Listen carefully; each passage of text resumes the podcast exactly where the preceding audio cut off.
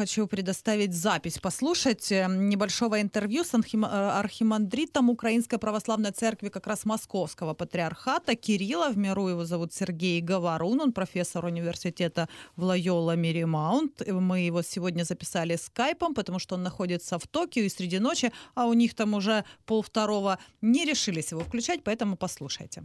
Пока что еще не идет речь о полном разрыве это некоторая пауза в отношениях, так скажем, двумя церквами. Скорее, это даже предупреждение о том, что если Константинополь пойдет дальше, то будет предпринят следующий шаг, возможно, о более глубоком нарушении отношений между двумя церквами. Я надеюсь, что до этого не дойдет. Я думаю, что, что возможно, что это просто э, некоторые, как лучше сказать, э, Охлаждение отношений, но не, нельзя говорить о разрыве. И, да, и это скорее риторика, чем, э, чем реальное намерение. Вот, например, не упоминание Варфоломея в молитвах. Это же, насколько я понимаю, достаточно важное решение. Да, это достаточно серьезное решение, но это еще не, не, трагичное, э, не трагичное решение, потому что такие случаи были и раньше.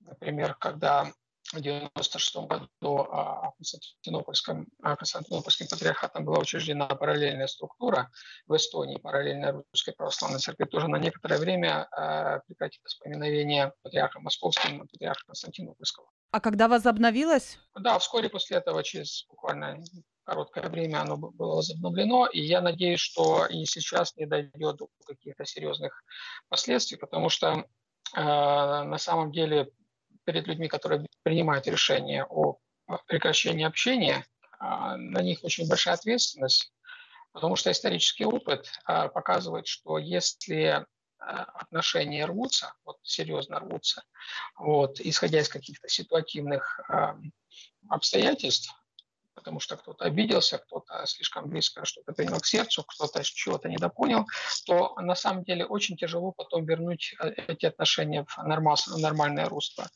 А вот достаточно вспомнить историю действительно тысячелетней давности о том, как э, было прекращено общение между восточной и западной церквами, теми, которые мы сейчас знаем как православной и католической церквами.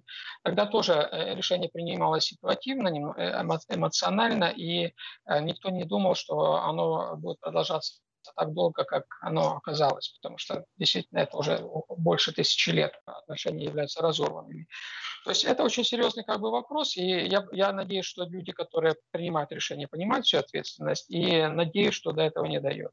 А как по-вашему, это решение в Москве принималось все-таки исключительно церковью или все-таки при вмешательстве политиков? Ну, известно, э, известен тот факт, факт что э, пресс-секретарь э, Путина Песков сказал о том, что э, в Кремле отслеживают, следят за решениями Синода, за теми действиями, которые предпринимает Священный Синод Русской Православной Церкви. И очевидно, что какая-то координация в действиях есть. Вот. И при всем, так скажем, негативном отношении к Кремлю, его политике, я думаю, что сейчас Кремль может сыграть немножко такое тормозящее тормозящую роль, то есть э, иметь э, э, его вмешательство, скажем, или его как бы, участие, участие в этом процессе а, может немного спустить этот процесс на тормозах. То есть, по вашему мнению, обостряет ситуацию больше Кирилл, нежели Путин? Ну, так скажем, я думаю, что сейчас в политических кругах России нет настолько острой необходимости в эскалации конфликта с Константинопольским патриархатом, как, например, а, внутри русской церкви. Отец Кирилл, скажите, а вот глава Белорусской автокефальной православной церкви, архиепископ Святослав Логин, поддержал предоставление автокефалии Украине. Как думаете, почему? Ну, это очень э, такая маргинальная фигура. Э, он не является, он не имеет никакого отношения к главной церкви, то есть на самом деле единственной Э, признанной каноне легитимной церкви в Беларуси. И э, поэтому э, как бы это заявление, я думаю, мало, мало что значит. А сама белорусская церковь, которая является частью, самоуправляемой частью русской православной, православной церкви, насколько мне известно, выступила однозначно против предоставления автокефалии. В данном случае это было не, конечно, не решение самостоятельной этой церкви. То есть я э, могу предположить, что, например, Святослав Логин рассчитывает тоже когда-нибудь получить э, Томас ну, возможно, от, но... от Константинополя.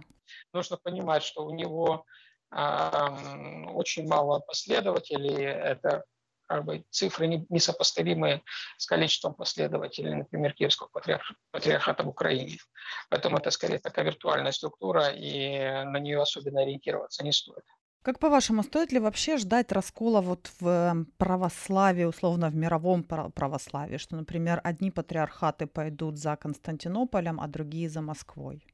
А, я надеюсь, что такого разделения не будет. Я думаю, что, скорее всего, даже если предположить, а, очень негативный сценарий, что э, произойдет э, глубокое эм, прекращение, скажем, глубокий разрыв отношений между Москвой и Константинополем, то даже в этом случае а, большинство церквей, я думаю, на самом деле все церкви сохранят отношения и с Москвой, и с Константинополем. Это будет немножко абсурдная ситуация, но она бывала и ранее. Например, вот есть до сих пор сохраняется, в общем-то, разрыв отношений между Иерусалимскими и Антиохийскими патриархами. А вот. А они прекратили э, друг друга поминать в связи э, с конфликтом вокруг одной общины в Катаре. И эти два патриархата между собой не общаются. Ну, патриархи, по крайней мере но при этом все остальные церкви общаются с каждой из этих церквей. И мы не, не говорим в этом случае о какой-то глобальной схизме, глобальном, глобальном раскопе в православии. Я думаю, что и сейчас будет именно такая ситуация, что все церкви, ну или, по крайней мере, подавляющее большинство церквей, а, сохранит отношения с э, обеими сторонами конфликта, хотя даже эти стороны конфликта не будут иметь какие-то формальные отношения друг с другом. Еще один вопрос. В Украинской православной церкви, той, у журналисты маркируют в скобочках Московского патриархата, да, заявили, что э, не признают э, решение Константинополя. Вот в частности, а кроме того, управляющий делами вот, э, митрополит Бориспольский и Броварской Антоний заявил, что будут бороться за название в случае, если оно будет поменено. Какова ваша позиция в этом, как, собственно, одного из ярких представителей той самой Украинской Православной Церкви? Ну, я думаю, что если они имеют намерение бороться за имя, хорошо, пускай это происходит. Все должно происходить в правовом, в правовом поле Украины. Пусть будет так. Я вообще как бы не вижу проблем. То есть проблема не в имени. Вот, проблема не в том, как э, структуры будут называться. Безусловно. Я говорю вашу хочу позицию и по поводу Томоса, а имя это, знаете, как э, одна из составляющих. Это одна из составляющих, а не самая важная составляющая. Но если как бы будет э, спор э, и будет, начнется какой-то церковно-политический процесс вокруг имени, ну, пускай происходит, посмотрим, кто, как бы, э, кто э, чья, чья позиция перевесит. А что касается вот более, более конечно, э, серьезная проблема, это э, не принятие позиции Константинополя. Здесь, очевидно, вот я сказал, что подавляющее большинство церквей, я думаю, ну, скорее всего, все церкви, ну, так, сделаем некоторую такую, некоторое допущение, что, может быть, одна-две церкви все-таки э, займет позицию либо Москвы, либо Константинополя прекратит, соответственно, общение с, друг, с другой стороны. Но я думаю, что, опять-таки, что практически все церкви а, сохраняют общение с обеими сторонами конфликта. Но украинская церковь очень четко себя определила, как а, вот, через заявление, которое вы процитировали сейчас, что она возьмет, а, займет сторону Москвы, только одной из сторон конфликта. А, я думаю, что это немножко поспешное, наверное, заявление, и, может быть, не, оно вряд ли пойдет на пользу самой украинской церкви. Потому что парадоксальным образом может получиться так, что церковь, которая основывала свою легитимность, каноничность, так, такой церковный, так, так, на таком, таком церковном языке, но на светском языке легитимность, нас основывала на том, что, на том факте, что она признается, что она имеет общение с, со вселенским православием, в том числе с Константинопольским патриархатом, и поэтому она является канонич, э, каноничной, разрывая отношения с э, Константинопольской церковью, вот, тем самым подрывает основы своей легитимности своей каноничности. И очевидно, что станет вопрос о том, как бы, насколько канонична в таком случае эта церковь. Тем более, что в недавних заявлениях и Вселенского патриарха, и Ираков, Константинопольского патриархата, которые, в частности, прозвучали на синоксисе в начале сентября, некоторые сомнения, скажем, в каноничности этой структуры а, были высказаны Константинополем. Я думаю, что э, Украинской церкви для того, чтобы продолжать оставаться легитимной канонической церковью в Украине, необходимо, безусловно, э, сохранять отношения с Константинопольским патриархатом, со всеми остальными церквами, потому что на, на этом, собственно говоря, зиждется каноничность этой структуры. Как по-вашему, если э, вот тот самый раскол произойдет, Украинская православная церковь не признает э, Томаса, не признает решение Варфоломея, сколько в процентном, возможно, соотношении священников из э, ну, так называемого московского патриархата перейдет в э, поместную церковь?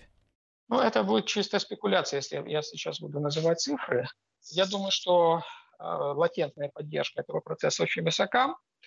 Насколько эта латентная поддержка преобразуется в активную позицию или в активные переходы, э, я думаю, что никто не, не возьмется из как бы, уважающих себя экспертов сказать. Вот. Поэтому у меня прогнозов нет никаких. Но я предполагаю, что Украинская православная церковь Московского патриархата сохранит очень большое количество и общин, и, а, и верующих, которые не останутся, и насколько большим это количество будет, я не знаю вопрос остается открытым, даже будет ли это церковь большинства или окажется церковью меньшинства, этот вопрос открыт. Ну, то есть я, я не стал давать никаких прогнозов.